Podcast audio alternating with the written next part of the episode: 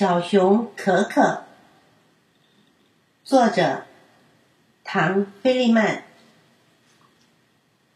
可可是一只小熊，它住在一家大百货公司的玩具部里。和它一起的还有洋娃娃、兔子和长颈鹿这些动物们。可可每天都在那里等着，希望有人会走过来把它抱回家。百货公司里每天都有很多的客人。来买各种各样的东西，可是从来就没有人看上这只穿着绿色背心裤的小熊。有一天，一个小女孩走了过来，她一眼就盯住了可可那双明亮的眼睛。小女孩说：“妈妈，妈妈，你看，这就是我一直想要的小熊。”妈妈叹了一口气说：“乖乖，今天不行，我们已经花了太多钱了，而且你看。”它看起来一点儿也不新。再说，它背带上的扣子都掉了一个了。可可很失望的看着他们走了。可可自言自语的说：“我都不知道自己掉了一颗扣子呢。今天晚上我一定要去找找看。”那天晚上很晚很晚，买东西的客人都走光了，大门也上锁了。可可悄悄地从架子上爬下来，在地板上东摸摸西找找，到处找他的扣子。忽然，他觉得脚底下的地板在动，原来他一不小心踩到了电扶梯，他正在往上升呢。他觉得很奇怪，说：“这是山吗？嗯，我一直都很想去爬爬山呢。”他下了电扶梯，到了上面的一层楼。出现在他眼前的真是不得了的景象：桌子、椅子、台灯、沙发，还有一排又一排的床。可可惊讶的说：“这一定是皇宫喽！我一直都很想住在皇宫里。”他走过来走过去，欣赏着那些家具。他又说：“这一定是床喽！我一直都很想睡在一张床上。”然后他就爬上了一张大大的、厚厚的床垫。忽然，他看见有个小小的、圆圆的东西，他大叫起来说：“哟，这是我的扣子吗？”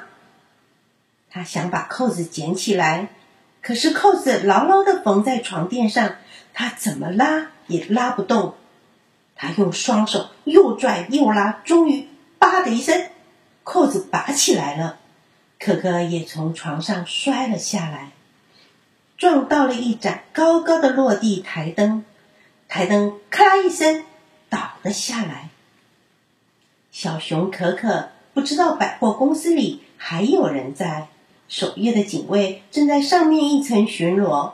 他听到咔啦一声，马上就从电扶梯冲下来。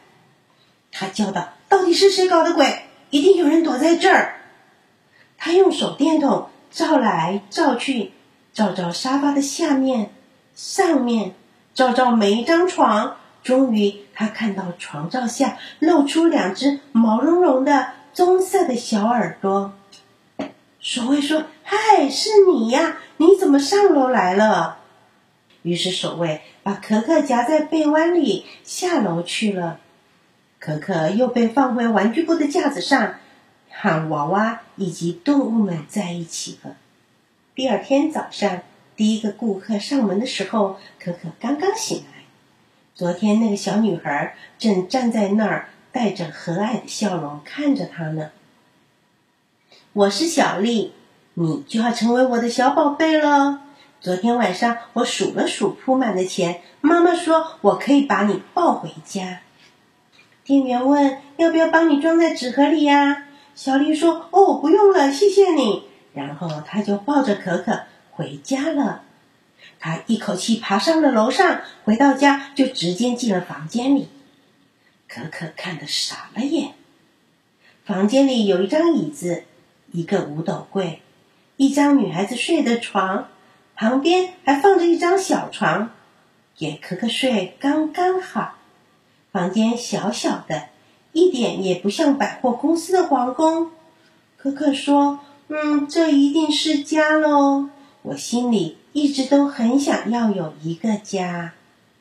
小丽坐下来，把可可抱在腿上，为他缝背带上的扣子。她说：“我喜欢你这个样子，可是帮你缝好背带，你会比较舒服的。”可可说：“你一定是个朋友喽，我一直都好想好想要有一个朋友。”小丽说：“我也是呀。”说着，就紧紧的把他拥抱在怀里。这个故事就说完了。